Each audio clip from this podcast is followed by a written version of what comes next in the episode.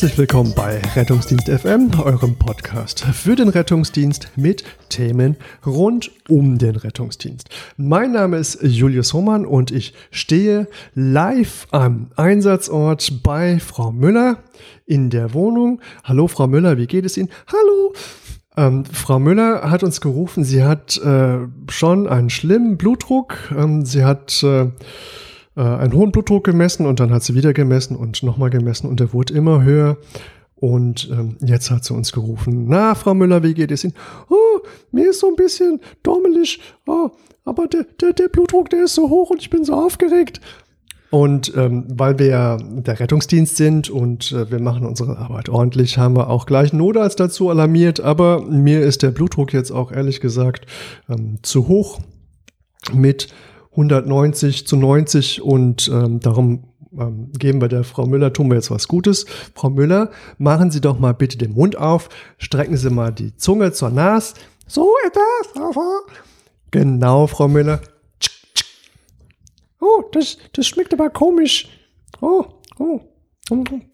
So, Frau Müller, jetzt machen Sie mal den Mund zu. Wir warten jetzt auf den Doktor, der kommt auch gleich. Ähm, wo bleibt er denn immer, wenn man die braucht? Dann, dann lassen sie sich ewig Zeit. Ah, ich glaube, ich höre da was.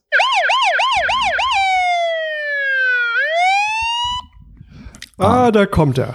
Ah, ah guten Tag, äh, Walwa. Ich bin äh, hier der Notarzt. Hallo. Was, was ist denn hier los, Männer? Sag doch mal, was, was liegt denn an hier? Ja, also, ähm, äh, hier haben wir die Frau Müller. Hallo.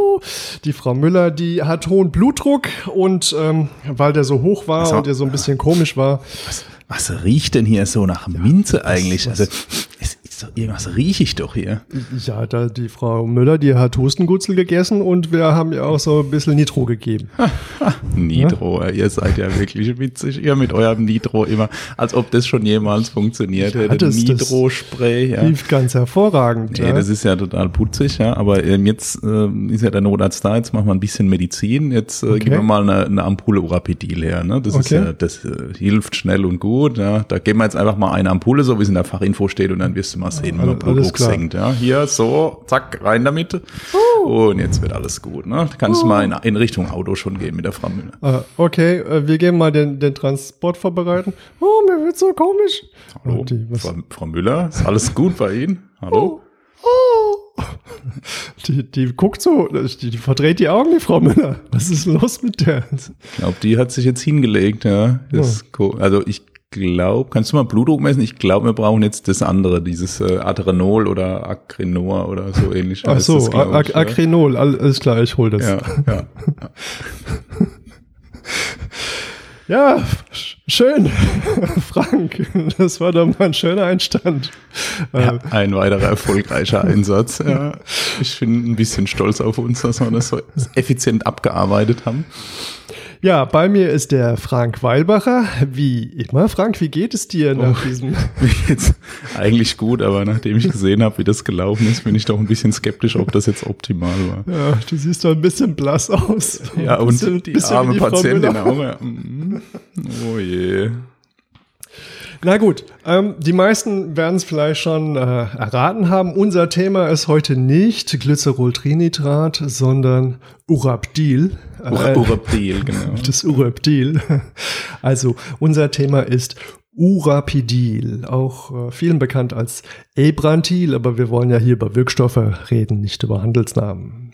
Ja, so ist es. Und ich glaube, das ist eines der äh, präsentesten Medikamente, was glaube ich auch für die Notfallsanitäter relativ äh, häufig in den Handlungsempfehlungen drinsteht. Und deswegen ist es, denke ich, wichtig, mal darüber zu sprechen, ähm, was ist denn dieses Urapidil und äh, was, was kann das denn und wofür ist es gut geeignet, wofür vielleicht weniger. Heißt es gar nicht Urapdil?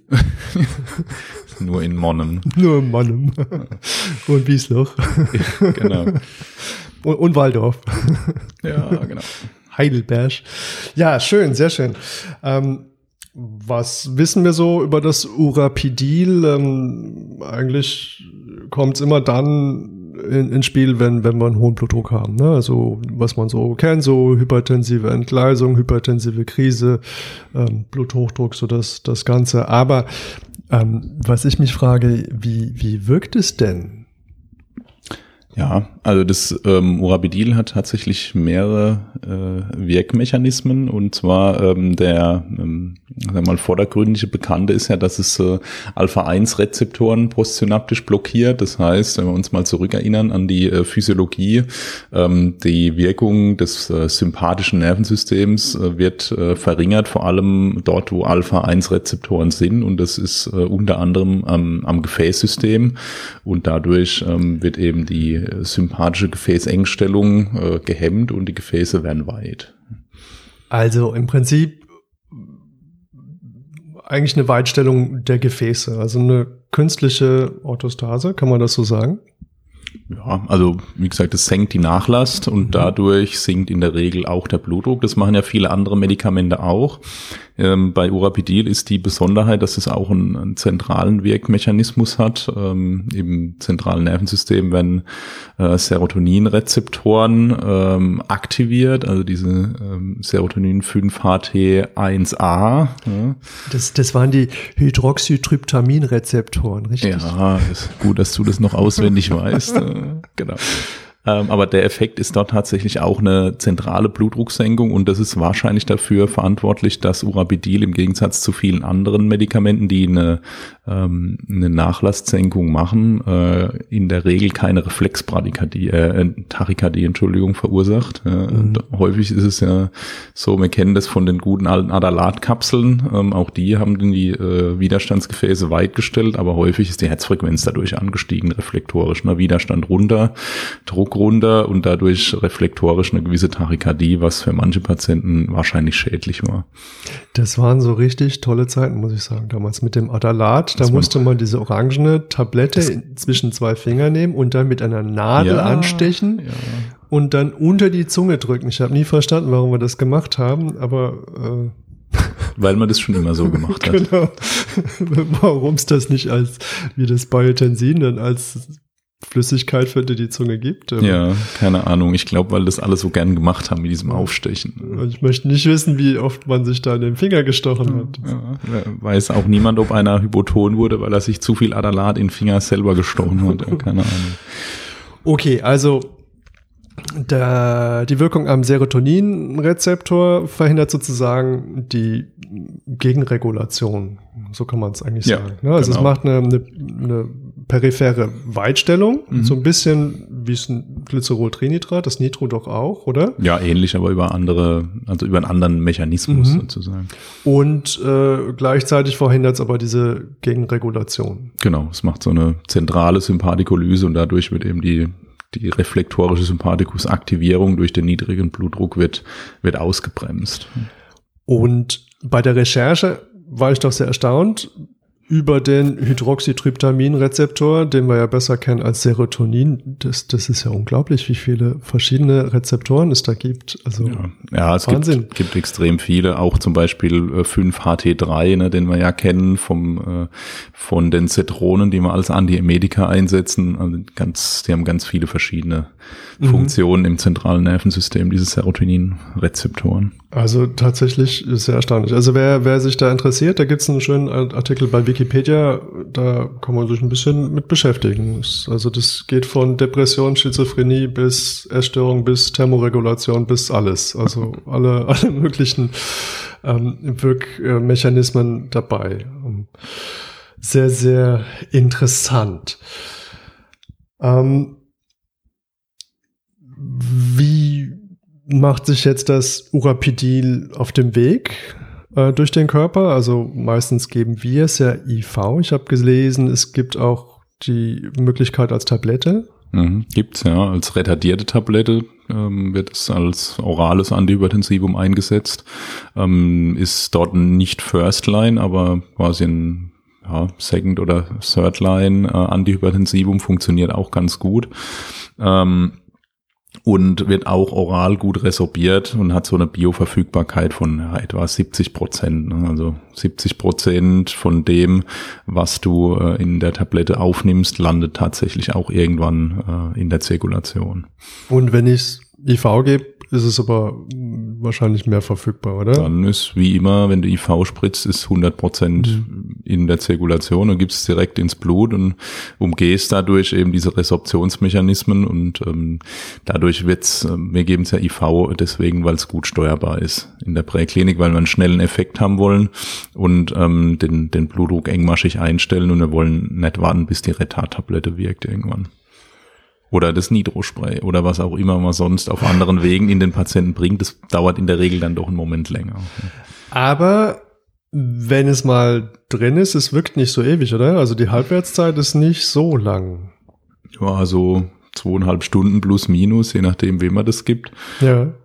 Ähm, klinisch ist es so, also die Wirkdauer wird teilweise mit vier bis sechs Stunden angegeben, aber interessanterweise ist es so, und dazu habe ich auch in der Literatur nichts gefunden. Äh, wir kennen diese Patienten aus der Klinik, ähm, auch aus dem OP, wo wir es ja perioperativ oft geben.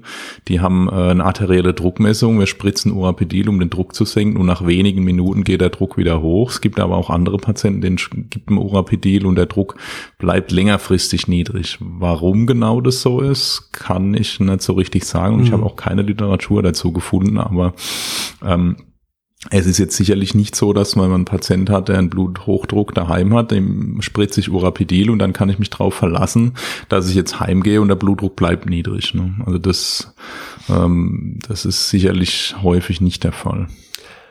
Ähm, wenn man jetzt äh, Notfallsanitäter ist, dann muss man sich ja so ein bisschen so an Algorithmen entlang hangeln. Zumindest ist man gut beraten, wenn man das tut. Und dann haben wir jetzt bei uns äh, bei der Pharma-Fortbildung zu diesem Thema gelernt, ähm, dass der Wirkeintritt von Urapidil etwa 90 Sekunden sind und wir doch besser 120 Sekunden warten, weil sich ja sonst die Wirkung vielleicht aufaddiert und ähm, die Reise zu schnell in den Keller geht.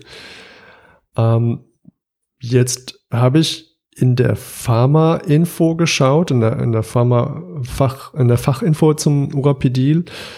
Und da steht sogar ähm, drin, dass innerhalb von fünf Minuten nach Injektion eine blutdrucksenkende Wirkung zu erwarten ist. Mhm. Das ist ja auch dann nicht falsch, wenn es schon nach einer Minute passiert. Dann stimmt ja die Aussage trotzdem. Die, die Aussage ja. stimmt trotzdem. Das ist natürlich ein bisschen abhängig von der Kreislaufzeit und so weiter, aber der Wirkeintritt ist in der Regel wirklich relativ schnell. Ne? Wenn ja. das einmal durch den Kreislauf durch ist, dann siehst du in der Regel schon eine klinische Wirkung, ähm, dass der Blutdruck anfängt langsam runterzugehen. Ne? Also so früh messen wir heute häufig in der Präklinik, glaube ich, gar nicht nach. Ich, mhm. Das ist ja schon so, dass dadurch, dass wir dort äh, in der Regel nur nicht invasiv messen, ähm, wird es ja gar nicht so engmaschig erfasst und der Wirkeintritt ist schon in der Regel ziemlich schnell.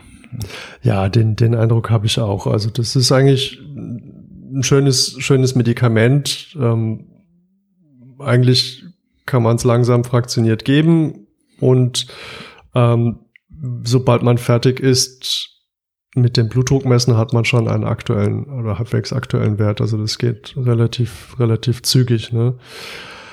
Ähm, wenn wir jetzt als nächstes in die Wechselwirkungen schauen, da können wir doch so allmählich sozusagen zu unserem Fallbeispiel kommen ähm, und uns überlegen, was denn da so die Fallstrecke waren. Ähm, wir haben es mhm. natürlich wieder so ein bisschen, bisschen zugespitzt, aber. Findest du? ähm, ja. Es ist nicht so, dass ich das nicht draußen schon so erlebt hätte. Mhm. Ja. Ähm, es geht sogar so weit, dass ähm, bei meinem Notfallsanitäterkurs, Ergänzungskurs, ähm, viele alteingesessene Rettungsassistenten gesagt haben, also Urapidel, geh mir fort. Ja, das ist ja Teufelszeug. Mhm. Ähm, tatsächlich, aber bei Nachfragen hat man dann festgestellt, dass sie immer so diese Kombi hatten, Nitro und Urapidil. Ähm, ist jetzt natürlich nur mein persönlicher Eindruck, aber ich habe schon den Eindruck, dass das äh, schon häufig vorkommt äh, oder vorgekommen ist. Ja, ich glaube, man soll sich, wenn man sich entscheidet, den Druck zu senken bei einem Patienten, aus welchem Grund auch immer, dann macht es wahrscheinlich Sinn, ein Medikament auszusuchen, das dann zu applizieren und dann ausreichend lange zu warten, mhm. äh, was denn dann passiert, bevor ich in Aktionismus verfalle und dann so eine Medikamentenmischung starte, weil wenn es gleichzeitig wirkt, das wissen wir. Das ist eigentlich bei allen äh, blutdrucksenkenden Medikamenten so, dass die additive Effekte haben. Und klar, wenn ich mehrere Blutdrucksenker gleichzeitig gebe und die wirken dann gleichzeitig, dann sind die ähm, Effekte ähm, manchmal eindrücklich. Ja. Ja, und das ist ja im Prinzip das, was bei unserer Frau Müller passiert ist. Ne? Man hat den ja. Pfefferminzduft noch in der Luft gehabt. Ja. Ähm, der, der Notarzt war so ein bisschen ungeduldig und insgesamt hat man vielleicht auch nicht gut zusammengearbeitet. Dann war die Frau Müller noch eine, eine ältere Patientin, was wohl auch so ein bisschen schwierig ist. Ähm, man weiß ja auch nicht, was sie so an Vorerkrankung hatte. Ähm, weder ich noch der Notarzt oder du haben nach Vorerkrankungen, Kontraindikationen oder sonst was gefragt. Ähm, und das ist dann ähm, schon, schon schwierig. Ne? Also das äh, kann schon mal bergab gehen. Ja, also es gibt sicherlich Patientengruppen, wo man ein bisschen vorsichtig sein muss. Äh, da gehören die Alten wie eigentlich immer mhm. äh, dazu. Ähm, es ist auch so, dass ähm, das Urapidil wird ja ähm, zu großen Teilen, so 50 bis 70 Prozent äh, über die Niere ausgeschieden.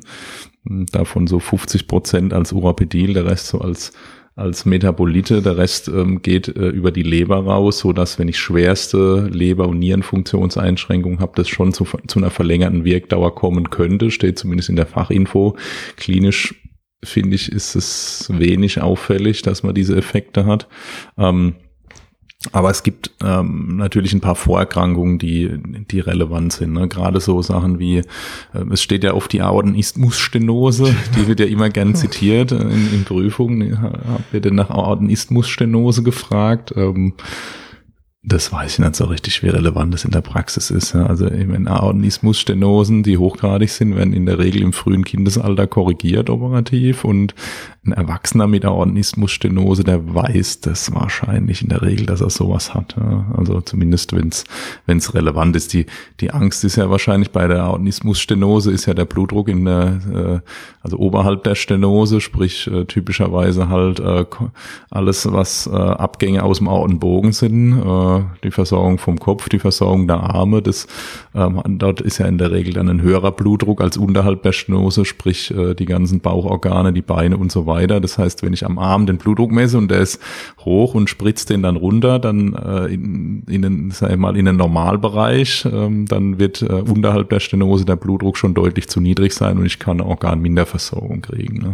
Kannst du das nochmal erklären mit der Aortenisthmusstenose? Also bei der Aortenismusstenose ist ja so, dass eine, eine angeborene Enge gibt äh, in der Aorta und zwar nach dem Abgang der linken Arteria subclavia, also nachdem es aus dem Aortenbogen schon runtergeht mhm. in Richtung absteigender Aorta, wenn schon die alle Abgänge äh, für Kopf, Hals äh, und für die oberen Extremitäten schon abgezweigt sind ähm, und ähm, die die Stenose ist quasi in dem Bereich, bevor dann die äh, Abzweigungen für die Viszeralorgane rausgehen. Ne? Mhm. Also da hängen die ganzen Bauchorgane äh, Abgänge sind unterhalb, die Nieren sind unterhalb, die Beine und so weiter. Das heißt, äh, der Blutdruck unten ist in der Regel deutlich, nie deutlich niedriger, wenn es eine hochgradige Stenose ist, ähm, als der Blutdruck oben. Ja. Ähm, die Patienten sind meistens obenrum hypertensiv. Den Druck brauchen sie aber auch, weil ähm, sie eben noch genug über die Stenose kriegen müssen, dass eben die anderen Organe, die hinter der Stenose sitzen, noch versorgt werden.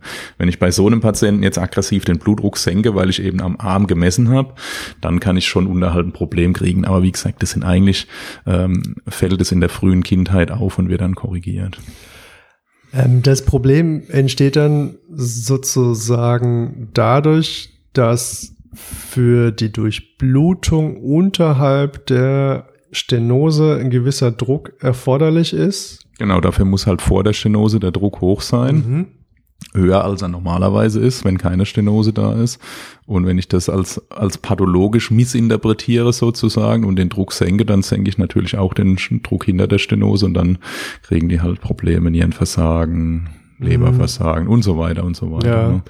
Aber ich glaube, dass das, also ich kenne keinen Fall, wo das jemals passiert ist. Vielleicht gibt's das weiß ich nicht, aber ich, mir kommt schon relativ weit hergeholt vor und es ist sicherlich eine Rarität auch. Es ist wahrscheinlich so ein bisschen wieder die Ketchupflasche. Ja, da muss ich halt schon so ein bisschen Druck drauf geben, dass da überhaupt was aus der Tülle vorne rauskommt. Ja, genau, ja. wie immer. Und Problem sind auch andere stenotische Herzvizien, ähm, Mhm. wie jetzt die Aortenklappen oder die Mitralklappenstenose. Das sind Patienten, wenn ich denen zu sehr äh, die Nachlast runter äh, hole, dann können die Probleme kriegen. Zum Beispiel die Aortenstenose, da geht nur noch relativ wenig über die Aortenklappe an Blut aus dem Herzen raus, weil es eben so eng ist. Wenn ich jetzt den Blutdruck in der Aorta weiter runterhole, indem ich Urapidil spritze zum Beispiel, dann komme ich irgendwann in einen Bereich, wo zu wenig Koronarperfusion da ist. Ne? Also die Koronarien zweigen ja als erster Abgang ähm, aus der Aorta ab, wenn die aus dem Herzen raus ist. Und wenn ich jetzt den Druck ziemlich runterhole, äh, hinter so einer engen Stenose, dann ist irgendwann nicht mehr genug Fluss auf den Koronarien und dann kriege ich so einen Teufelskreis. Ne? wo, wobei man das zum Beispiel gut auskultieren kann eigentlich. Aortenstenose, ja, Ja. das ist häufig recht gut zu hören. Also das macht bei so Patienten schon mal Sinn, äh, das Stethoskop draufzuhalten, ob ich irgendein ein, ähm, pathologisches Herzgeräusch habe. Ich kann dort auch Urapidil geben und wir machen das auch unter kontrollierten Bedingungen, ähm, weil zu viel Nachlass für die Patienten auch schädlich ist. Ähm, aber man muss halt vorsichtig zu Werke gehen, dass man nicht ähm, überschießende Blutdrucksenkungen plötzlich hat. Ja, also wenn man sich jetzt fragt, wie das klingt, die Aortenstenose oder Aortenklappenstenose, ist ja so dieses so. Ja, vielleicht noch ein bisschen äh, schöner dargestellt, aber das ist ja wirklich wieder wie, wie irgendwas, wenn man sich vorstellt, dass irgendwas ausgedrückt wird. Ja. Ja. Man hat dann schon, schon so ein deutliches Strömungsgeräusch eigentlich. Man hört es häufig, ja, wobei die, ähm, die Lautstärke des Geräusches interessanterweise nicht mit der, dem Grad der Stenose korreliert. Also es ist nicht so, je lauter das, äh, das Geräusch, desto höher die Stenose. Interessant eigentlich. Ähm, da ähm, macht es wirklich, also für, für, für die Jungs und Mädels draußen ist es ja oft schwierig, sowas zu hören. Ich glaube, in der Klinik hört man sowas öfter mal, also wenn man als Arzt darum auskultiert. Ähm, da ist, glaube ich, der heiße Tipp einfach jeden, jeden, jeden, jeden, jeden Patient auskultieren und dann hat man Mhm. dann irgendwann einen dabei, der das zeigt. Und Aortenstenose ist ja häufig, das ist ja eins der häufigsten kardialen Vizien. Das ist ja die, die Aortenklappe verkalkt ja mehr oder weniger bei jedem Menschen, wenn er älter wird. Und ähm, wenn man mal bei den über 70 oder über 80 sogar Jährchen immer mal wieder drauf hört, dann wird man garantiert irgendwann eine Aortenstenose mal hören. ne? Das ist, Und ist Ja, wenn man, wenn man gezielt sucht, Zeit. Heißer Tipp, also Leute mit äh, 80 Pack Years, äh, Das kann- schwere Raucher, COPD, da, da kann man sowas schnell mal hören. Ja, wenn du Glück hast, erwischst du einen mit einer bikuspiden Aortenklappe, wo die nur zweizipflig angelegt ist, bei denen wird die häufig schon mit 60 oder so stenotisch. Mhm. Ne? Ja. Dann kann man es früher hören. Na, also zweifelhaftes Glück. Also natürlich schön für uns, dass wir sowas mal hören. Für den Patient ist es natürlich äh, durchaus nicht von Vorteil. Ähm, ja, jetzt haben wir ja schon ein bisschen die Kontraindikationen abgeklopft, die Aortenklappenstenose und die Aortenismusstenose. Ähm, da haben wir jetzt schon festgestellt, die Aortenklappenstenose, die können wir gut hören. Ja, und wie gesagt, das sind alles, das ist eine relative Kontraindikation. Ja, und die Aortenismusstenose, ähm, da weiß es der Patient ja meistens. Ja. Ja, da gibt's noch die Geschichte von so ein bisschen, glaub, Schaufensterkrankheit, die Leute, die nicht weit laufen können, weil sie so untenrum so schlecht durchblutet sind. Ist das Aortenismusstenose? Nö, Das ist, meistens ist das periphere arterielle Verschlusskrankheit. Mhm. Ähm, dann habe ich noch gelesen den Vorschlag, dass man ja und oben und unten messen könnte. Ähm, Das könntest du machen. Also wenn, wenn der Blutdruck am Bein und an den Armen relativ gleich ist oder in, zumindest in einem nah beieinander liegt, dann ist eine hämodynamisch relevante Aortenismusstenose extrem unwahrscheinlich. Ob man das jetzt wirklich macht in der Praxis, keine Ahnung. Ne? Naja, dafür müsste ich ja eine Beinmanschette haben. Das haben ja viele. Ähm, ja, aber nicht im Rucksack. Die Ja. liegt ja schön im Auto in der Schublade. Genau, Ja. die Manschette so weit weg und das Urapidil so nah. Ja, genau. Und, und weder ich noch der Sonny möchten gern da hoch und runter laufen. Ja? Ja. Ähm, aber theoretisch wäre das denkbar. Wenn man das, wenn man ein schlechtes Gefühl hat, dann kann man das durchaus ausschließen. Wenn man es ja. genau wissen will, dann wäre das eine Methode. Ja. Ja, und wenn man da ein schlechtes Gefühl hat und es nicht akut ist, kann man es auch sein lassen. Ja. ja. Noch ein Das Tipp. ist ja. durchaus richtig. Ja. Ein Patient, der um und rum äh, ja, nicht geheuer ist. Ja. Das ist immer schwierig. Ja. Nun gut, ähm, da haben wir jetzt so ein bisschen Kontraindikationen und Wechselwirkungen. Ähm, wenn wir denn was geben, dann entscheiden wir, dann bleiben wir bei einem und, und switchen nicht hin und her. Und wenn wir denn dann switchen wollen oder müssen oder das der Doktor macht, ähm, dann sind wir so fair und lenken den Doktor so lange ab, bis genug Zeit vergangen ist. ja. Wenn es so motivierter ist. Ja, also das, klar. Es ist wie immer, äh, es kommt, wenn man drauf wartet, dann kommt einem ja die Zeit immer ewig lang vor. Und ja. ja in der Präklinik hätte man ja gern, dass man irgendein Medikament geben und sofort der Effekt da ist, weil man will ja dann äh, auch jetzt mal weitermachen und transportieren und so weiter. Und keiner hat Bock, jetzt zehn Minuten zu warten, bis irgendwas passiert. Also das, diese Geduld bringen wir ja fast nie auf in der Präklinik. Ähm, das ist gut, dass Urabidil schnell wirkt, aber wenn wir halt was anderes gegeben haben, was länger braucht, dann müssen wir halt, wenn das schon drin ist, dann müssen wir halt auch einen Moment warten. Das ja. ist halt dann einfach so. Wo, wobei ich aus Erfahrung sagen kann, also wenn Frau Müller am Boden liegt, die Augen verdreht und nichts mehr macht. Dann ist der Wegantritt in der Regel erfolgt. Ja. Dann vergeht die Zeit ganz schön langsam. ja. Das äh, hat ja Einstein schon gewusst, dass ja. Zeit relativ ist. Genau, Zeit ist relativ.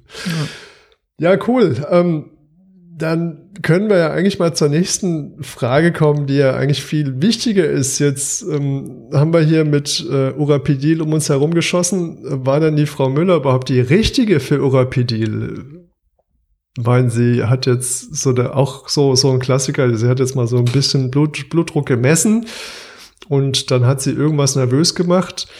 Ne, der, der war bestimmt 70 zu 140 oder so, ja. Mindestens. Mindestens. Und ähm, nach gefühlten 32.000 Messungen war er jetzt dann doch mal bei 190 zu 90.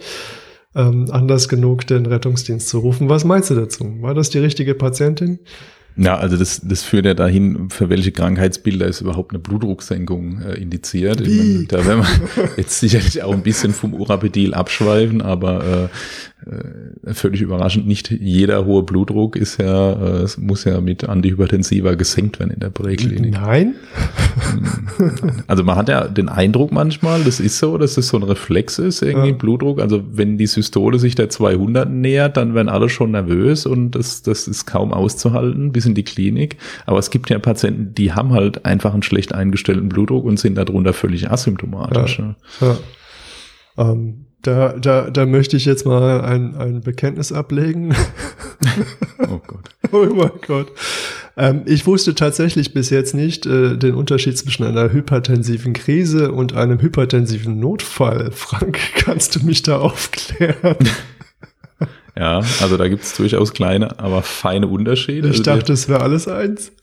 Also Blutdruck hoch ist bei beiden, ähm, aber der hypertensive Notfall, ähm, nur da muss ich jetzt eigentlich akut handeln, der definiert, definiert sich ja darüber, dass ich Zeichen von Endorganschäden habe. Ja. Also ich muss irgendwie äh, in, in einer Situation sein, wo die Organe durch diesen hohen Blutdruck ähm, geschädigt werden und das ist ja Klar, auch beim chronischen Hypertoniker so, dass es irgendwann schlecht ist für die Organe, aber es ist nicht so, dass ich dadurch ein akutes Nierenversagen oder Brustschmerzen oder äh, neurologische Ausfälle oder was auch immer habe. Ne?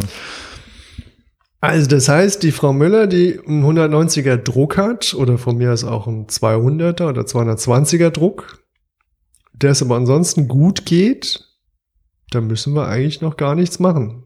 Auch nee. wenn jetzt schon der Kollege irgendwie am Ärmel zupft und sagt, ja, oh, das ist aber hoch, der Blut. Also eigentlich, mhm. wenn es dir sonst gut geht, kann man es auch dabei belassen. Ja, ähm, dann ist es eigentlich ein Hypertensive Urgency, also ja. eine, eine hypertensive Dringlichkeit. Da muss man sich schon irgendwann drum kümmern in naher Zukunft.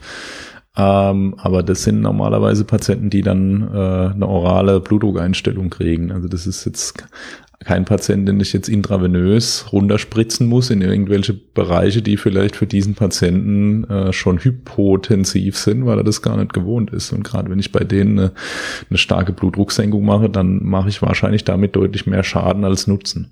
Ja, und ich möchte behaupten, also die meisten Patienten wie unsere Frau Müller, ähm, da ist vielleicht ein freundliches Gespräch und vielleicht eine zugewandte Patientenversorgung hilfreicher als eine Medikamentengabe. Also meine Erfahrung ist tatsächlich, die meisten Patienten, ähm, da muss man gar nichts geben. Mit denen redet man ein bisschen, ähm, ist ein bisschen nett zu denen und dann beruhigen die sich und plötzlich haben die fast schon wieder einen Normaldruck. Ja, man hat ja manchmal diese, oder also ich finde sogar relativ häufig diese Reihensteiger-Situation, ne, wo ein hoher Blutdruck gemessen wird, der Patient regt sich furchtbar auf, misst dann tausendmal, so wie du es beschrieben hast.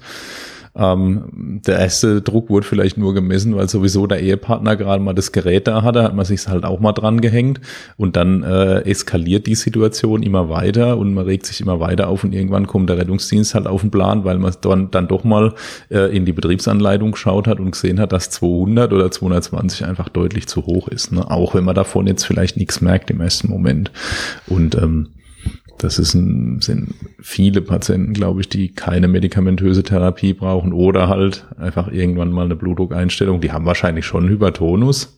Mhm. Ähm, aber äh, die haben wahrscheinlich einen Hypertonus, den der Hausarzt einstellen kann und wo es um eine langfristige Therapie geht und nicht um eine Akutversorgung eigentlich in dem Fall. Ja, und was vielleicht auch vergessen wird, vielleicht ist ja das Blutdruckmessgerät auch schon 20 Jahre alt und vom Opa, ja, ähm, von der Frau Müller. Ja, also vielleicht ist das Gerät ja auch kaputt, es pfeift, hat keinen TÜV mehr und dann kommt halt auch irgendwas Komisches raus. Ja, das, also ich glaube, das ist ähnlich wie auch mit zum Beispiel Blutzuckermessgeräten. Also ich würde mir schwer tun, dann ohne das geprüft zu haben mit meinem eigenen Gerät, von dem ich weiß, dass es äh, irgendwie STK hat und halbwegs genau geht, solche Werte nochmal zumindest einmal zu kontrollieren. Klar, jetzt vielleicht nicht jede Minute, weil äh, das könnte schon beunruhigend wirken auf die Patienten, ja. aber ich glaube, einmal mindestens muss ich das auch selber kontrolliert haben, um sicher zu sein, dass es äh, nicht einfach eine Fehlmessung ist. Ja, das ist übrigens auch eine, eine sehr beliebte Falle aus Bequemlichkeit mit Geräten des Patienten, irgendwas zu messen und sich auf diese Werte zu verlassen lassen. Also. Weil es war ja gerade da, ja. ja. Es ist ja eh gerade da. Schön, dass man den Rucksack, putzen, der, ja. den, den, man schon äh, eigentlich gar nicht mitnehmen wollte, dann wenigstens nicht aufmachen muss, meinst du? Sowas passiert, ja. Ähm, also da denke ich, da kann sich jeder an seine eigene Nase fassen. Ähm, das äh, ist einfach extrem fehleranfällig und das sollte man tunlichst vermeiden. Also jeden Wert, den der Patient gemessen hat, mit einem eigenen Gerät überprüfen und auch die Messwerte vom eigenen Gerät auf Plausibilität nochmal prüfen. Ne? Ja, genau. Jetzt gibt es ja Patienten, die haben wirklich äh, Endorganschäden durch diese Bluthochdruck Situation, diese mhm. akute Bluthochdrucksituation. Ähm, ich finde, das ist ganz schön dargestellt ähm, vom, ähm, von der European Society of Cardiology. Ähm, Gab es mal, die haben so ein, so ein Council on Hypertension ähm, und, die, und die wiederum haben mal so ein Positionsdokument rausgegeben 2019 zum Thema hypertensive Notfälle. Und das finde ich, das ist äh, kostenlos verfügbar das ist auch in die Bluthochdruckleitlinie der ESC eingeflossen. Und da äh, sind diese Bluthochdrucknotfälle, finde ich, extrem schön aufgeschlüsselt. Ähm, da ist auch ein, so ein Supplement dabei, also ein Zusatzdokument, wo so ein, so ein Flowchart, das werden wir mal noch in die Show Notes tun, eigentlich ganz schön durchführt, finde ich, wie man vorgehen kann wenn denn jetzt so ein Patient so einen hohen Blutdruck hat, um rauszufinden, ob das jetzt überhaupt wirklich ein Problem ist im Moment. Ja, da darf man sich nicht erschrecken. Das sieht auf den ersten Moment so ein bisschen viel aus. Ähm, aber wenn man mal ein, zwei Minuten drauf guckt, dann wird es eigentlich recht griffig, finde ich. Ja, finde ich auch. Also da sind auch Sachen drin, die nur innerklinisch funktionieren, wie Bildgebung und Labor, aber ähm, viele Sachen kann ich auch äh, präklinisch davon gut gebrauchen. Mhm. Ne? Also letztlich, das fängt damit an, dass man guckt, ob der Blutdruck hoch, hoch ist. Das ist relativ klar. Und die sagen hier mal größer als 180 zu 100. Was? Dann ist es schon oh. mal hoch. Ja. Okay. Das wird für viele ja. auch ein normaler Bereich sein. Die wissen es halt einfach nicht. Ne? Und ähm, dann werden hier nach 110. und nach 180 zu 110. 180 zu 110, genau. Da, dann werden hier nach und nach verschiedene, äh, sag mal, Symptome für Endorganschäden durch, mhm. durchgegangen und dann das weitere Workup beschrieben. Ne? Also das geht im Prinzip damit los, dass ich schaue, hat der Patient Brustschmerzen. Ne? Denn wenn er Brustschmerzen hat, dann äh, könnte das eine Aortendissektion sein, quasi als Endorganschaden an den großen Gefäßen durch die Hochdruckkrise. Und dann also einfach Flöhe, mehr die, Flöhe und Läuse. Naja, gut, ich meine, das ist ja oft so ein selbstverstärkender Prozess. Ne? Die, mhm. die Aorta reißt ja nicht bei normotensiven Patienten in der Regel. Ne? Das ist der typische Patient, dem die Aorta einreißt, der hat entweder eine Bindegewebserkrankung mhm. äh, oder der hat halt einfach einen langjährigen Bluthochdruck und ja. hat einen fetten hypertrophierten Ventrikel und der macht problemlos hohe Blutdrücke. Und die Aorta ist halt über lange Zeit äh, malträtiert worden und im Rahmen von so einer Bluthochdruck-Situation äh, ist es dann in der Regel irgendwann so, dass eben die Intima einreißt und dann die wirkliche Dissektion zustande kommt. Ne? Gut, das kriegen wir relativ gut raus. Eigentlich ein, ein reißender Schmerz, der vielleicht sogar wandert. Ja, ähm, so steht es im Buch, so ist es oft nicht. Ja. Mit, mit ähm, Blutdruckdifferenzen von rechts zu ja, links. Auch oder das ist auch, oft, genau, auch das hast du oft nicht. Ja. Oder Blutdruckdifferenzen in den Leistenpulsen. Ja, also auch das hast du oft nicht, genau. Also die, das, die Aortendissektion ist halt ein Chamäleon, klar. Ich meine, das kann typische Symptome machen. Brustschmerz muss uns immer daran denken lassen, aber klar, die Blutdruckdifferenz, äh, und so. Das kommt immer drauf an, welche Gebiete sind dissoziiert, welche, was ist noch durchblutet. Ja. Ich kann eine große ähm, Aortendissektion haben und kann gar keine Blutdruckdifferenz mhm. messen. Ne. Das gibt's durchaus. Mhm. Ähm, Aber wenn man so komische neurologische Symptome zum Beispiel hat, wie kann plötzlich nicht mehr laufen, ja, mhm. da finde ich wenn da alles nicht passt und man denkt irgendwie an Bandscheibe oder sowas ja. und äh, aber alles ist merkwürdig, dann kann man schon mal an Aortendissektion denken. Ja. ja, also vor allem in Zusammenhang mit Brustschmerz. Ne? Mhm. Brustschmerz und andere Symptome, die irgendwie auf Minderdurchblutung in irgendeinem Gefäßgebiet hindeuten können, das ist immer schon hochverdächtig. Ja. Und halt der hohe Blutdruck. Ähm, wenn der Patient mit der Aortendissektion niedrigen Blutdruck hat, dann ist häufig schon irgendein zusätzliches Problem mhm. vorhanden, mhm. wie zum Beispiel eine Perikardtamponade oder irgendwas was, was ihm halt Schwierigkeiten macht. Ja. Oder ich kann halt auch Patienten haben, die Brustschmerz haben, weil sie eine äh, Koronarischämie haben. Ach so. Ja, also der klassische Myokardinfarkt. Mhm. Ähm, der kann auch mal durch eine Bluthochdrucksituation ausgelöst werden. Mhm. Einfach, dass ich ähm, dass ich eine, eine Minderversorgung kriege meine, meiner grenzgradig kompensierten Koronarien, weil das Herz eben gegen eine massive Nachlast arbeiten muss. Mhm. Also auch äh, hoher Blutdruck und Brustschmerz ist, äh, ist halt ein Hinweis für ein, immer für einen Endorganschaden und es kann auch mal der Myokardinfarkt sein. Also EKG gehört auf jeden Fall zum Workup dazu. Das kann ich präklinisch problemlos machen. Ähm, Troponin messen und so weiter wird erst in der Klinik gehen. Aber alle, die hohen Blutdruck haben und Brustschmerz, die haben bis zum Beweis des Gegenteils den hochgradigen Verdacht auf einen Endorganschaden und äh, damit ist es ein hypertensiver Notfall, den ich dann akut behandeln muss. Also keine hypertensive Gedränglichkeit, sondern tatsächlich ein Notfall. Ne? Genau. Und damit ist unsere Frau Müller eigentlich raus. Die war asymptomatisch, ja. ja. Genau. Die hat auch keine Dyspnoe. Dyspnoe wäre so das nächste. Dyspnoe äh, in dem Zusammenhang, Dyspnoe und ziemlich hoher Blutdruck äh, kann äh, häufig mal äh, ein, ein akute, äh, eine akute Herzinsuffizienz sein. Mhm wo einfach durch die hohe Nachlass die äh, Pumpkraft nicht mehr ausreicht und ich dadurch dann halt eine Stauung kriege bis hin zum Lungenödem. Also ähm, die Patienten gehören auch immer auskultiert und wenn ich Rasselgeräusche habe, dann ist es schon ähm, auch ein Endorganschaden. Ne? Dann ist wahrscheinlich durch den hohen Blutdruck schon äh, eine akute Dekompensation einer vielleicht vorbestehenden Herzinsuffizienz passiert. Und auch die Patienten sind ein hypertensiver Notfall, logischerweise. Okay, aber wenn wir nochmal einen Schritt zurückgehen zum Brustschmerz, ist denn jetzt hier Urapidil immer das richtige Mittel? äh, jein. Das ja. kommt darauf an, was ich denke, was der Patient hat. Also es gibt auch okay. in dieser, ähm, in diesem ähm, ESC-Papier gibt es so ein paar äh, Empfehlungen zu äh, Medikamenten der ersten und zweiten Wahl bei verschiedenen äh, Gründen für den, mhm. für den Bluthochdruck. Ähm, Dort wird relativ viel Labetalol empfohlen. Das wird jetzt vielleicht vielen nichts sagen, was daran liegt, dass es in Deutschland eigentlich nicht verfügbar ist. Das gibt es in der Schweiz oder in Österreich, aber bei mhm. uns ist es nicht im Verkehr. Ähm, äh, es steht auch Nicardipin immer mal drin. Auch das gibt es, soweit ich weiß, bei uns nicht. Bei uns gibt es ähnliches, ein Calcium-Antagonist. Äh, da würden wir eher so Nitrendipin, also Biotensin geben vielleicht mhm. heutzutage. Ähm, und Urapidil wird häufig erst als Alternative aufgeführt.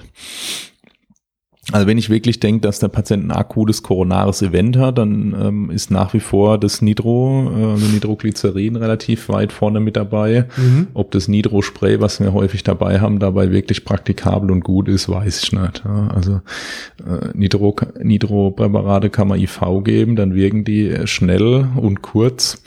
Wenn ich eine längere Wirkung haben will, muss ich sie als Perfusor dann geben, aber dann sind die relativ gut steuerbar. Wir sagen halt aus Praktikabilitätsgründen, wir nehmen das gute alte Nitro-Spray.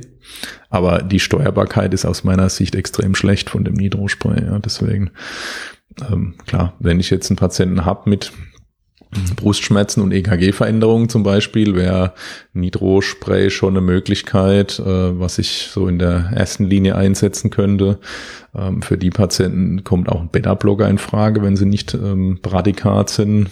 Ähm, äh, und Urapidil ist wahrscheinlich dann Second Line, wird aber auch, denke ich, ganz gut funktionieren, weil es mhm. zumindest die Nachlast runterholt. Ähm, das macht auch die Vorlast runter und ähm, wir wissen auch, dass ähm, durch diese Effekte häufig die kardiale Auswurfleistung gesteigert wird, weil das Herz einfach weniger äh, Widerstand hat, gegen den es arbeitet. Also bei Brustschmerz sozusagen genau nach, nach der Ursache gucken und wenn es kardial ist, äh, dann ist wahrscheinlich eher Nitro, Mittel der Wahl. Ja, also das wäre so pathophysiologisch mhm. sinnvoll. Ich glaube aber auch, dass wenn man Urapidil gibt, dass man wahrscheinlich jetzt erstmal nichts falsch macht. Ja. ja zumindest ein bisschen Abstand lassen. Vielleicht nicht beides gleichzeitig, ja. Ein sehr niedriger Blutdruck ist auch für Menschen mit Herzinfarkt schlecht. Ja. Ja, kann ja. sein. Ja, relativ sicher. Und ich meine, wenn es wirklich die Aortendissektion ist, dann äh, empfiehlt die Leitlinie hier Esmolol. Das ist ein kurzwirksamer Beta-Blocker, den wir äh, in der Regel auch nicht dabei haben im Rettungsdienst. Manche werden es vielleicht haben. Das ist sehr gut steuerbar, weil es halt kurzwirksam ist. Man kann aber auch Metoprolol dort geben. Ähm, da ist ähm, halt die, die Idee, dass man ähm, bei diesen hypertrophierten Ventrikeln, die die Patienten häufig haben, ähm, diese harte, schnelle Kontraktion abmildert, indem man halt negativ inotrope Beta-Blocker gibt und dadurch wird sozusagen die Druckanstiegssteilheit ähm, in der Aorta, äh, wird der Druck nicht so schnell aufgebaut und dann ähm, dadurch verspricht man sich, dass weniger hohe Scherkräfte entstehen ah, auf diese Dissektion. Okay. Ja. Also ich nehme nicht nur die Nachlast weg, sondern ich sorge dafür, dass das Herz gar nicht so hohe Drücke in der Aorta aufbaut beim Auswerfen. Mhm. Das ist die pathophysiologische Überlegung dahinter, dass man da äh, Beta-Blocker empfiehlt. Ob das jetzt wirklich einen Vorteil bringt, ist äh, strittig. Also indem ich die Frequenz senke, bewirke ich, dass die Welle nicht mehr so hoch ist. Ja, Frequenz runter, dann habe ich gesagt, quasi weniger an, mhm. weniger Anschläge auf die Aorta pro mhm. Minute und ähm, der, der Druck steigt nicht so steil. Ja, wobei ich jetzt gedacht hätte, dass das eigentlich doch widersprüchlich ist, weil in dem Moment, wo meine Aorta rupturiert, mhm. hätte ich ja ganz gern, dass das Herz zumindest eine Zeit lang noch hinterher pumpt und ja. gegenreguliert, was ja vielleicht nicht mehr kann, die Pumpe, wenn ein Beta-Blocker ja. im Spiel ist. Ja, das ist, deswegen empfehlen die wahrscheinlich auch Esmolol, weil es der kurzwirks kurzwirksamste ist, den man zur Verfügung mhm. haben, dass wenn ich dann ein Problem kriege, dass ich das halt schnell wieder draußen habe. Solange die, die Aorta disseziert, aber nicht rupturiert ist, ist es so, dass der Blutdruck in der Regel tendenziell eher hoch ist. Ne? Mhm. Außer ich habe eine Perikardtambonade zum Beispiel als Komplikation, aber gerade wenn die Aorta einreißt, ist das schon auch nochmal ein Reiz und wir haben häufig häufig sehr schwer einstellbare Blutdrücke bei diesen Patienten, auch wenn man Aortendissektionen, also wenn die in der aufsteigenden Aorta oder im Bogen sind, dann werden die in der Regel immer operiert. Das mhm. ist so die Therapie der Wahl, weil wir wissen, dass die Prognose sonst extrem schlecht ist. Wenn die in der absteigenden Aorta sind, dann ist häufig, wenn es technisch irgendwie geht, dass ähm, die Therapie der Wahl erstmal beobachten, Blutdruck einstellen, das Ganze zur Ruhe kommen lassen, dann eventuell sekundär dann das Ganze versorgen durch äh, eine gefäßchirurgische Intervention, oft mit einem Stand inzwischen. Ähm, Ja, ähm, aber wie gesagt, also solange keine Ruptur da ist, dann sind die Patienten eher hypertensiv und dann profitieren die oft schon von dem Beta-Blocker. Klar, wenn ich die, Komplika die Komplikation kriege, dann ähm, ist die Kompensation natürlich dahin, wenn ich jetzt einen langwirksamen Beta-Blocker an Bord habe zum mhm. Beispiel. Okay, cool. Dann waren wir ja dann im nächsten Schritt bei der Dyspnoe als äh, Leitsymptom für einen Endorganschaden. Ähm, hier haben wir jetzt gesagt, da kann es sozusagen eine, eine, eine Stauungsinsuffizienz sein. Ne? Also ja. Lungenödem, klassisch. Ja. Ähm, wäre denn hier Urapidil Mittel der Wahl? Also das ist wieder eigentlich schon wieder eine Domäne von unserem Nitro, muss man leider sagen. Ne? Ähm, das hat schon, hat schon Vorteile wahrscheinlich bei Patienten, die gestaut sind, ähm, dass man da auch die Vorlast runternimmt mit dem Nitro. Mhm. Und auch da sind eigentlich Nitrate erstmal ähm, Mittel der ersten Wahl, muss man sagen. Ja, ähm, auch da weiß ich nicht, ob man mit Urapidil wirklich was falsch macht. Da ist es wahrscheinlich mhm. Second Line. Aber ähm, da sind Vasodilatatoren empfohlen. Also fürs, in der Leitlinie für die akute Herzinsuffizienz ähm, steht immer, wenn, steht immer Vasodilatatoren drin und dann wird irgendwann aber das Nitro explizit genannt und andere werden zumindest jetzt nicht vorgeschlagen. Ne? Also ich glaube, das ist schon auch historisch gewachsen, dass dort viel Nitrate benutzt werden und man damit viel Erfahrung hat in dem Setting. Ähm, ich glaube, dass die Nitrate da schon gut geeignet sind. Aber gesagt, ich sehe das nach wie vor äh, als Problem an, dass man nur ähm, sublinguale Nitrate in der Präklinik häufig zur Verfügung haben und dadurch einfach die Steuerbarkeit nicht so gut ist. Ich könnte mir vorstellen, dass hier auch vielleicht Diuretika ins Spiel kommen. Ja, also das ist ja, wird ja immer mal wieder hinterfragt, ob Diuretika wirklich in der akuten Herzinsuffizienz einen Stellenwert haben. Mhm. In der Leitlinie ist es so, ja. Also da werden sie ganz klar genannt, vor allem wenn die Patienten halt eine Stauungskomponente haben, kommen die Diuretika dann dort ganz klar vor. Aber man muss sich, glaube ich, von der Vorstellung verabschieden, dass ich zum Beispiel 40 Lasix gebe und das jetzt akut in Blutdruckrelevanz hängt. Das ist mhm. in der Regel nicht der Fall. Ich glaube, dass das schon äh, einen Stellenwert haben kann in der Therapie, aber das in der Regel jetzt kein Soforteffekt innerhalb von Sekunden. Okay. Wenn wir jetzt ähm, zum nächsten Leitsymptom kommen, nämlich dem neurologischen Symptom als Endor Hinweis auf Endor Endorganschaden, ähm, da wäre ja auch ähm, das berühmte Schreckgespenst, was eigentlich keiner kennt, nämlich die hypertensive Enzephalopathie mit dabei. Ja. Ähm, aber hier wäre jetzt doch Urapedil Mittel der Wahl, oder? Ähm, ja, wenn du kein Labetalol hast und kein Nicardipin, dann äh, schlägt tatsächlich die Leitlinie hier äh, ähm, auch das Nitroprosid noch vor. Äh, Natriumnitroprosid ist ein Medikament, was man in der, in der Klinik verwenden, was man nahezu nur über Perfusor verabreichen. Mhm. Ähm, also die Leitlinie in der ESC für die hypertensive Enzephalopathie schlägt die äh, drei Medikamente vor, die wir in der Regel alle drei nicht haben. Und äh, ich glaube, dass Urapidil in dem Fall gut geeignet ist. Also spricht aus meiner Sicht nichts dagegen, das dort okay. einzusetzen wenn ich die denn identifiziert habe. Ne? Ich meine, das ist das ist sicherlich immer so ein bisschen, ähm, also die, die hypertensive Enzephalopathie entsteht ja im Wesentlichen auch dadurch, dass einfach ähm, die zerebrale Autoregulation irgendwann durchbrochen wird durch diese hohen Drücke, gehe ich aus dem Autoregulationsbereich wahrscheinlich raus und kriege dadurch irgendwann Hirndruck. Ne? Und ähm, es kann hingehen bis zu kortikaler Blindheit und so weiter. Ne? Ähm, immer wenn ich aber so richtige Fokalsymptome habe, ähm, dann soll ich dran denken, ob vielleicht nicht der Bluthochdruck äh, die Ursache ist, sondern ob vielleicht der Bluthochdruck auch ein Symptom sein kann von einem Schlaganfall. Und das mhm. kennen wir ja, das ist, geht ja oft, oft Hand in Hand, Schlaganfall und hoher Blutdruck. Ja. Und ähm, ich glaube, das ist oft gar nicht so einfach zu erkennen, was ist Henne und was ist Ei. Ne? Ähm, hat er jetzt einen hohen Blutdruck, weil er einen Schlaganfall hat und äh, das Gehirn jetzt den Eindruck hat, ich muss jetzt ähm, noch Perfusion irgendwie aufrechterhalten oder ist es umgekehrt, der Blutdruck ist einfach so hoch, dass ich einen langsam schon neurologische Ausfälle kriege, weil äh, Hirndruck entsteht. Und ich glaube, wenn ich so richtige Fokalausfälle habe, kann man schon sagen, dass die Wahrscheinlichkeit hoch ist, dass der Schlaganfall die Ursache ist. Also dass, mhm.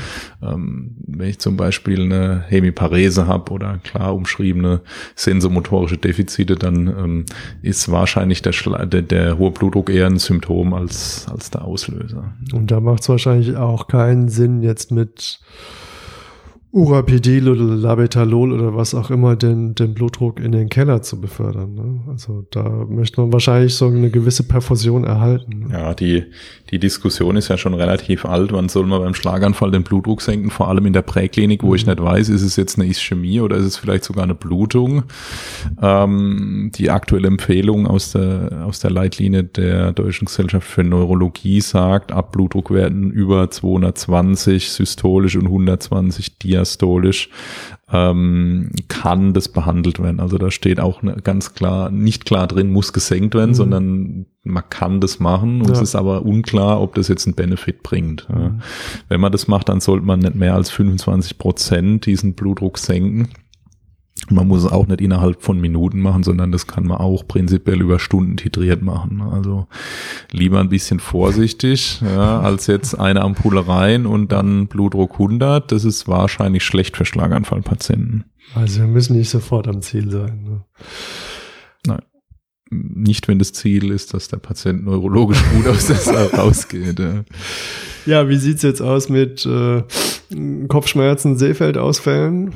Ja, das sind schon wahrscheinlich dann ähm, schon Anzeichen, dass äh, so eine so eine maligne Hypertension vorliegt, ne, mit, ähm, mit Schädigungen so im mikrovaskulären mhm. Level. Ne, also die, der Blutdruck, der Blutdruck ist so hoch, stellt man sich vor, mechanisch, wenn dann vielleicht diese Gefäßendothelien geschädigt. Dadurch ähm, kommt es halt zu Gerinnungsaktivierung, weil die, die, äh, ähm, die Kollagenfasern, die unter den Endothelzellen äh, sind, freiliegen. Dadurch wird Gerinnung und Entzündung in Gang gesetzt und dann gibt's so thrombotische Mikroangiopathie und die betrifft eben auch das Gehirn, aber auch die Nieren wohl ganz wesentlich. Und die Patienten kriegen dann Nierenfunktionseinschränkungen, was im Rettungsdienst extrem schwer ist rauszufinden, glaube ich. Äh, ob der Patient jetzt irgendwie äh, gerade weniger GFR hat als vor einer Stunde, das, das ist jetzt nicht so einfach. Die können aber auch halt ähm, äh, Kopfschmerzen oder Sehstörungen und so weiter haben. Also auch die Patienten, die jetzt deutlich Kopfschmerzen haben und irgendwelche äh, Probleme beim Sehen berichten, die ähm, gelten auch erstmal als hypertensiver Notfall. Ich glaube auch, wenn es kein kolikartiger Kopfschmerz ist, dann denkt man nicht an die Niere. Also. ich bin sprachlos. ja, genau. Okay. Ja, und das Schöne ist, wenn wir das alles abgeklopft haben und äh, der Patient hat alle diese Hinweise auf äh, Endorganschäden nicht, dann ist es kein hypertensiver Notfall per Definition, sondern Hypertensive Urgency und dann steht hier relativ schön drin, äh, adjustieren Sie die orale Medikation und äh, machen Sie Follow-up. Also die Frage ist, wenn wir das gut genug ausgeschlossen haben, muss der Patient überhaupt ins Krankenhaus? Das also da tue ich mir schwer, das abschließend zu beantworten, weil ähm, natürlich in diesem Workup, der hier auch für die Klinik gedacht ist, auch so Sachen wie Fundoskopie drin mhm. stehen, um eine, wirklich eine maligne Hypertherm äh, Hyperthermie, hätte ich beinahe gesagt, eine maligne Hypertension ähm, halt wirklich auszuschließen. Äh, dann guckt man sich den Augenhintergrund an und guckt, ob es dort Einblutungen gibt zum Beispiel oder so verschiedene Exudate das ist jetzt in der Regel nichts, was wir präklinisch zur Verfügung haben. Ähm, also ob man diese Patienten, da braucht man, glaube ich, ein bisschen Feinspitzen, Fingerspitzengefühl oder Feingefühl, ob ich die Patienten dann hospitalisiere, wenn ich jetzt äh, keine, äh, keinen Hinweis habe, dass ein Endorganschaden ähm, besteht, dann müssen, muss trotzdem irgendwie mir sicher sein, dass der Patient weiter behandelt wird, weil dieser Bluthochdruck wird ja nicht gut sein für ihn. Also irgendwie muss der eingestellt werden und mhm. irgendwie muss der auch weiter, wenn jetzt schon ein Bluthochdruck bekannt ist, auch weiter abgeklärt werden werden. Ne? Also wenn das zum Beispiel eine S-Diagnose ist, dann muss ich gucken, ist es gibt sekundäre Bluthochdruckursachen wie vielleicht Glomerulonephritis oder Nierenarterienstenose oder irgendein endokrines Problem. Ähm, also daheim lassen und nie mehr danach gucken ist auch nicht die Lösung. Ja. Ähm, ja, äh, ich, ich denke aber vor allem hilfreich ist die Erkenntnis, ähm, erstens, ähm, hypertensive Krise ist nicht unbedingt ein hypertensiver Notfall.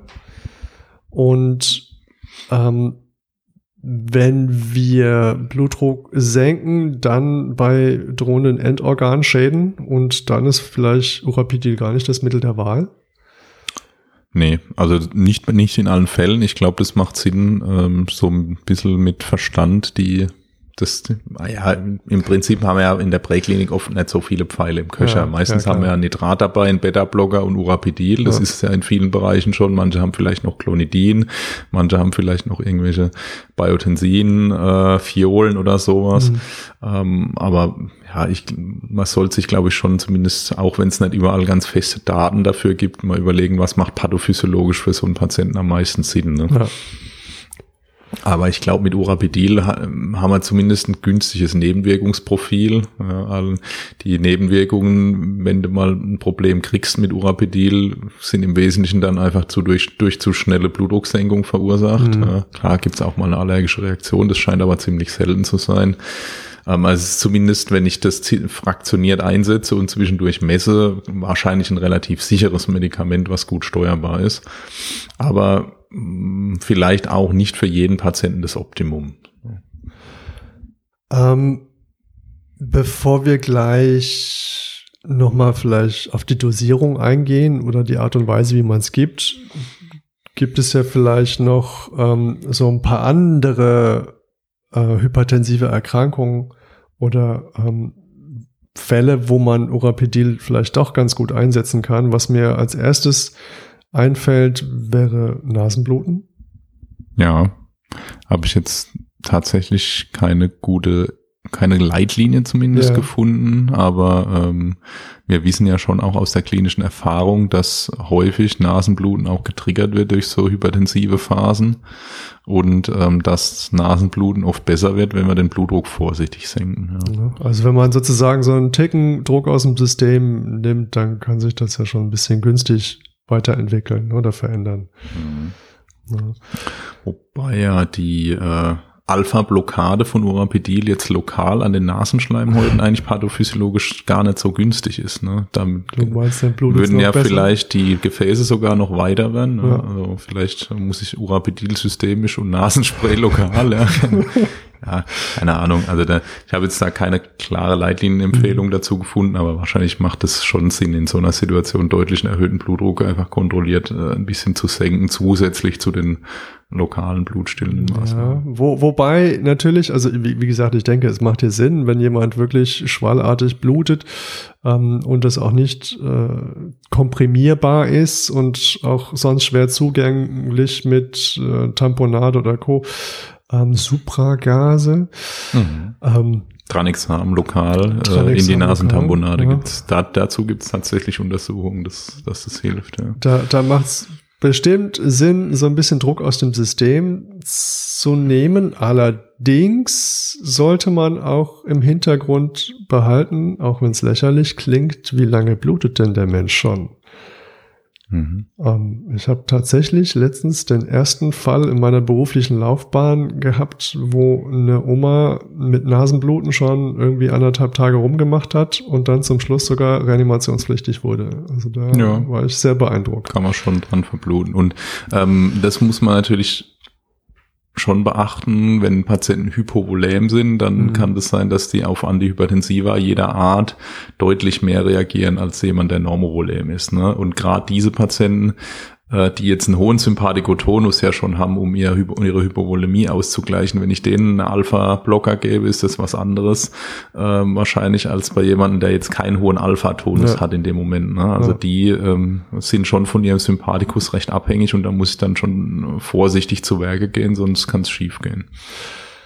Genau, da bricht dann das Kartenhaus zusammen eigentlich. Ja. Ne? Ähm, dann gibt's so einen Bereich, der ist immer so ein bisschen schwer zu greifen, die werdende Mutter. Hm. die hypertensiven Schwangerschaftserkrankungen Ja. sozusagen. Ne? Da gibt's ja diese ganzen Horror äh, ähm, ähm, Krankheitsbilder, Eklampsie, Präeklampsie, ähm, was so ein bisschen schwer zu differenzieren ist, weil man es auch so selten hat und dann auch so selten ausdifferenziert kriegt, finde ich. Ja.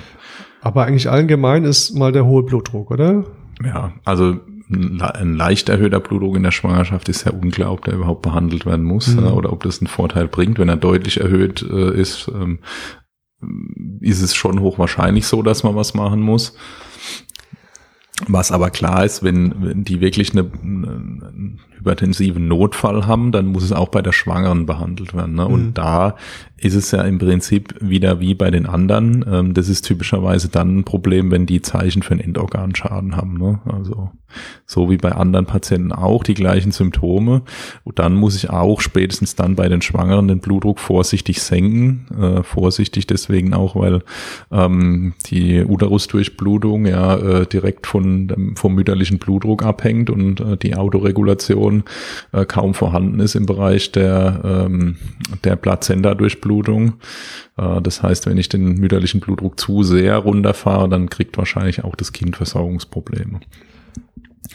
Äh, da ist es so, dass bei Schwangeren ist ja immer schwierig mit Zulassungen. Mhm. Äh, da ist äh, man macht ja so wenig Versuche mit Kindern und Schwangeren. Ähm, da gibt es eigentlich drei Medikamente, die im deutschen Raum relevant sind. Das ist Urapidil, Nifedipin ähm, und äh, Dihydralazin, was ein relativ altes Antihypertensivum ist. Und ähm, da sagt sogar die, äh, die entsprechende Leitlinie, ähm, dass Urapidil ähm, wahrscheinlich ähnlich wirksam ist wie Dihydralazin, aber weniger unerwünschte Effekte hat. Also Urapidil wird da ganz gern eingesetzt und ähm, hat Mhm. zumindest im, im Kurzzeiteinsatz sind jetzt keine negativen Effekte ähm, auf Mutter und Kind jetzt gezeigt. Wie ist das mit Urapidil? Kannst du dazu was sagen? Weil soweit ich weiß, ist ja Urapidil auch plazentagängig. Ähm, ja.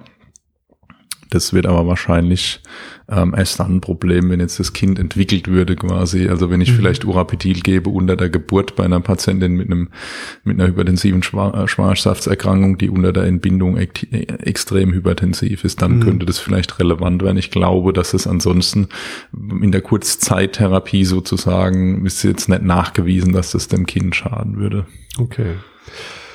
Gibt es noch andere medizinische Fachbereiche, wo sich Urapidil einsetzen lässt? Zum Beispiel urologische Notfälle? Also ähm, in der Urologie werden ja Alpha-Blocker tatsächlich äh, öfter mal eingesetzt. Ne? Also die klassischen äh, Tamsulosin zum Beispiel ist Mhm. ja auch, äh, wird ja auch in, in den äh, wird quasi auch Alpha moduliert, ähm, um die benigne Prostatahyperplasie quasi zu behandeln. Also auch da macht man sich Alpha-Rezeptoren grundlegend mal zunutze.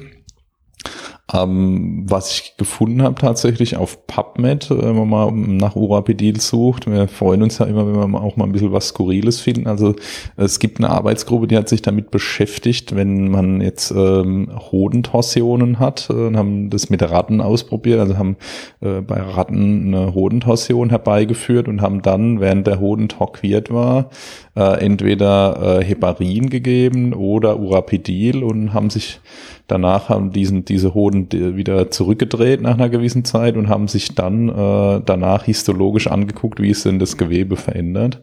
Und äh, interessanterweise haben die gesehen, dass ähm, quasi weniger Ischämie-Reperfusionsschaden in Rattenhoden war, wenn während dem, der Hoden verdreht war, Urapidil gegeben wurde.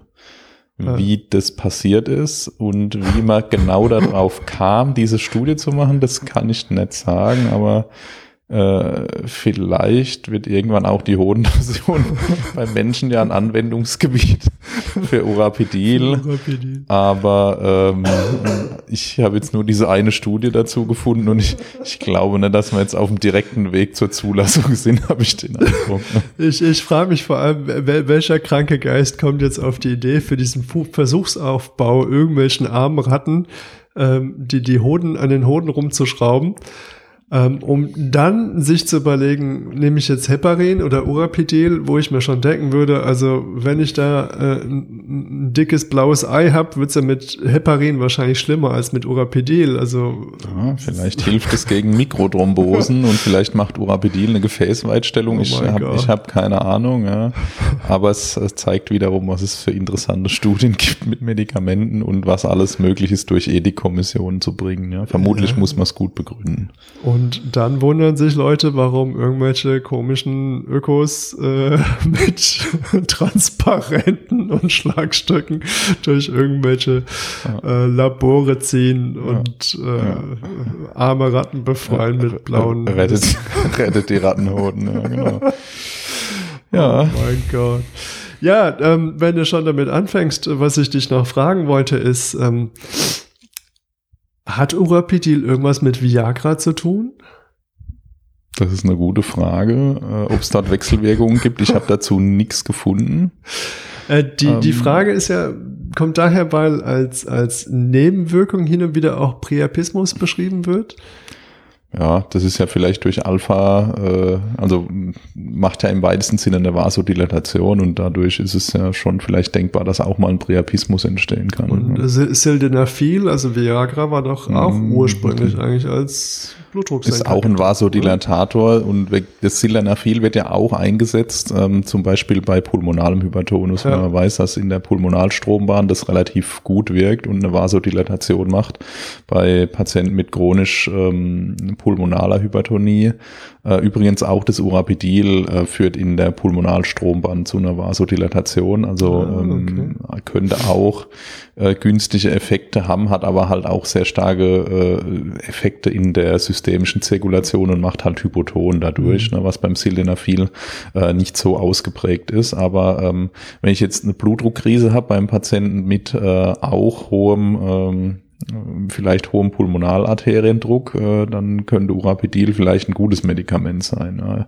Also vielleicht jetzt nehmen wir mal an COPD, wo ja der Beta-Blocker manchmal ein bisschen hinterfragt wird, weil er ja möglicherweise halt die Vasokonst äh, die, die Bronchokonstriktion negativ beeinflussen könnte. Uh, Urapidil hat vielleicht sogar noch einen positiven Effekt, weil es uh, die Patienten ja häufig einen Chor pulmonale haben, wenn das chronische COPDler sind mit hohem Pulmonalarteriendruck, für die ist Urapidil wahrscheinlich auch in dem Sinne gut geeignet. Ob das einen klinischen Unterschied macht, keine mhm. Ahnung. Na gut, jetzt haben wir ja wieder einen schönen Blutdruck und äh, stellen beim Aus Aufstehen fest, dass wir das Kaffeeservice abräumen, ähm, während wir uns vom Tisch wegdrehen. Wie ist denn das? Wollen wir mal über Dosierung sprechen? Weil ich glaube, das war bei der Frau Müller vom Anfang schon so ein Problem, oder?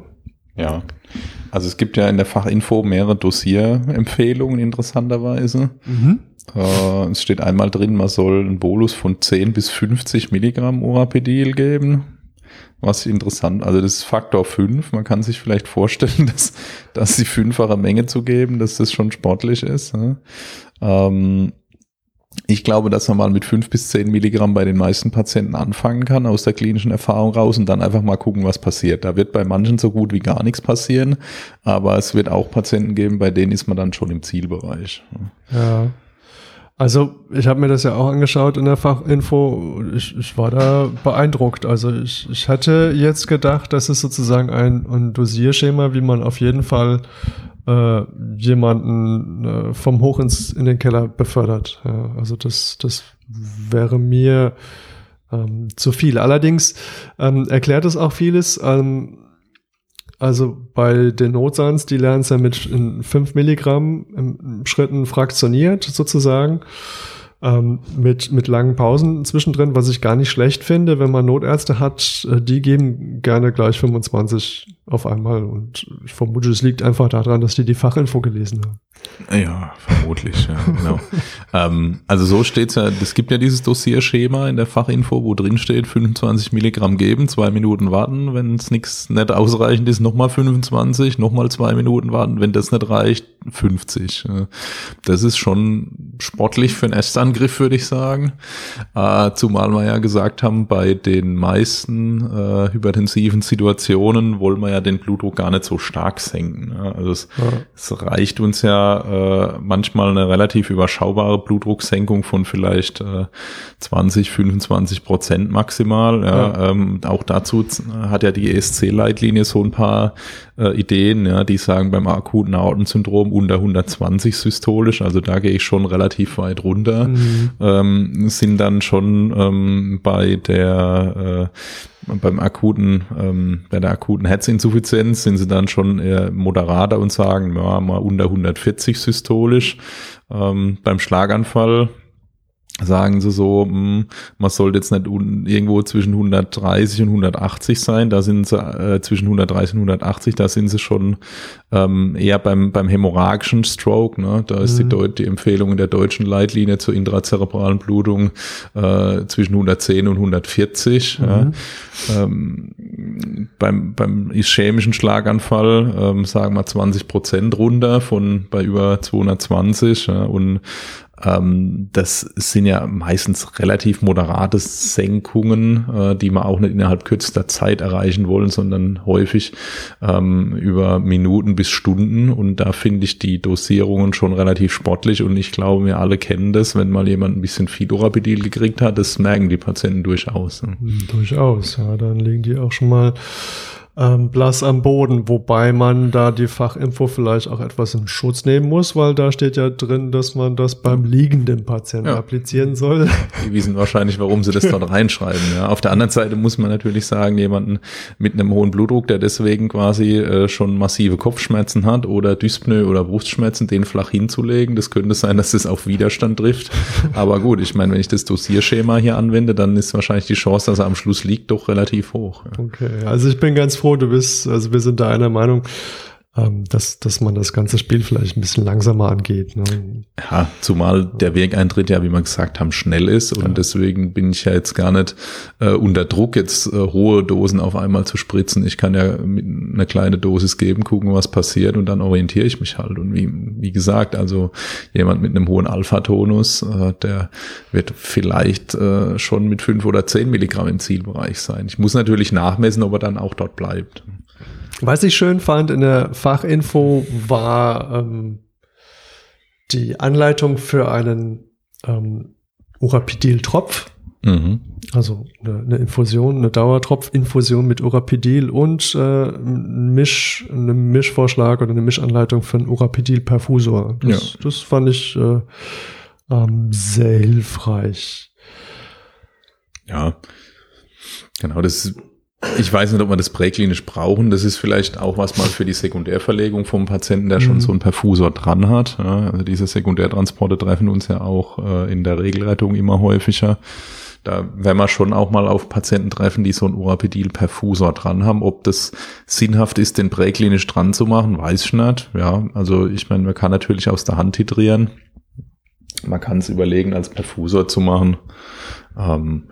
Also es ist möglich, ich weiß nicht, wie praktikabel es wirklich ist. Ich habe es jetzt noch nie präklinisch als Perfusor angebaut.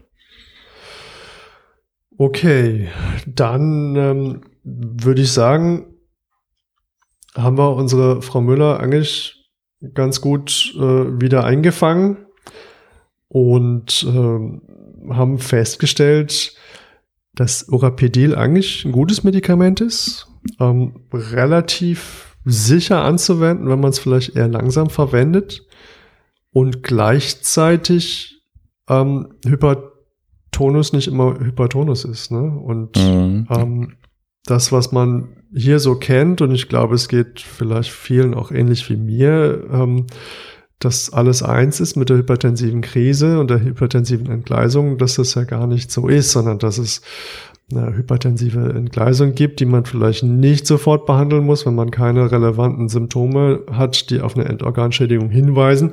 Ähm, da kann man ja durchaus sich Zeit lassen. Und da ist vielleicht, ähm, wie bei dem anderen Fall auch, ein, ein beruhigendes Gespräch ähm, hilfreich. Ich denke, man sollte ihn wahrscheinlich trotzdem vorstellen, dem Patienten in den meisten Fällen äh, oder in vielen Fällen zumindest. Ähm, vielleicht nicht, wenn der gar keine Probleme hat und ich den mit einem Gespräch wieder runter reguliert krieg. Ähm, gleichzeitig denke ich, ähm, macht es wahrscheinlich Sinn, wenn man wirklich noch viel mehr Fokus auf die ähm, Endorganschädigung und damit den hypertensiven Notfall ähm, legen ne? und dann dort dann das entsprechende Mittel wählen für die Blutdrucksenkung. Ja, und häufig ist ja auch dann mit der Blutdrucksenkung gar nicht getan, sondern man muss ja dann auch dem Ganzen weiter nachgehen, mhm. ähm, was für ein Schaden ist entstanden durch den hohen Blutdruck oder äh, gibt es vielleicht eine, ist es der, der, hohe Blutdruck vielleicht ein Symptom von einer anderen zugrunde liegenden Problematik, ne? denn mit Blutdrucksenken ist noch allein ist es ja häufig nicht getan, es geht ja danach dann äh, bei diesen Patienten häufig weiter. Ja. Ja, cool. Dann äh, haben wir doch eigentlich hier ein sehr, sehr spannendes äh, Medikament kennengelernt. Ähm, und mit dem Medikament auch so ein bisschen das Drumherum, wofür es eigentlich gedacht ist. Ich denke, zum Thema Hypertension und Bluthochdruck kann man noch mal eine eigene Sendung machen. Aber ähm, so im Großen und Ganzen haben wir es hier schon so ein bisschen angesprochen. Frank, fällt dir noch was ein? Ich glaube, damit ist das Thema im Wesentlichen erschlagen. Ne? Ja, sehr schön. Ähm, dann bleibt mir nur zu sagen, es hat mir großen Spaß gemacht. Ähm, wie immer. Wie immer. und bis zum nächsten Mal. Bis zum nächsten Mal.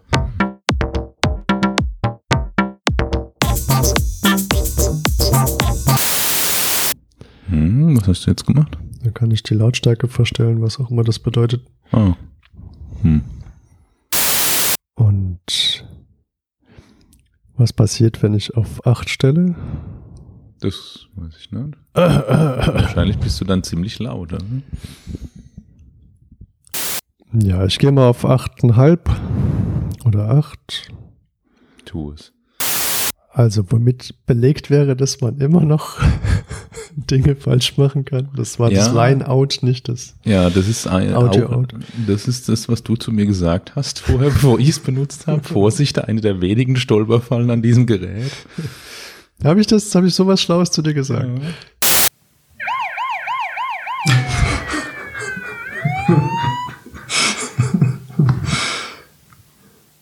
ist doch super, oder?